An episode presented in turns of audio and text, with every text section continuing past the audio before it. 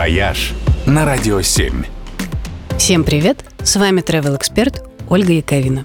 22 сентября считается Международным днем защиты слонов. Эти гиганты действительно нуждаются в защите. И не от других зверей, а главным образом от людей. Одной из самых слоновьих стран мира является Таиланд. Слоны здесь – один из главных национальных символов и древнейшее транспортное средство. Их истори использовали на стройках и лесоповалах, а в последние лет сто еще и для развлечения туристов. Раньше в Таиланде было много слоноцирков, где туристов катали на слонах и показывали им, как животные играют в футбол, рисуют хоботом или танцуют. Но сегодня такие развлечения признаны неэтичными и жестокими. Теперь вместо них в Таиланде открывается все больше питомников иного формата. В них животным, которых выкупают со строек и цирков, обеспечивают спокойную, нормальную жизнь.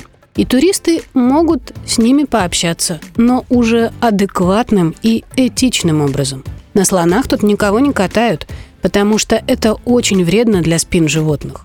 Не позволяют бесконечно кормить их сладкими фруктами, потому что это губит систему обмена веществ.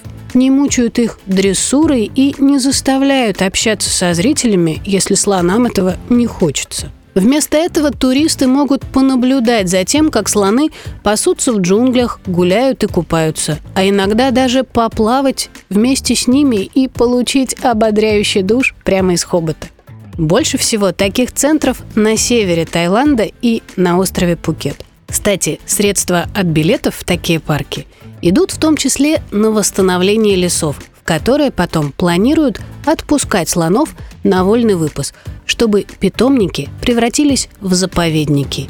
И тогда, возможно, специальный день защиты слонам больше не понадобится. «Вояж» только на Радио 7.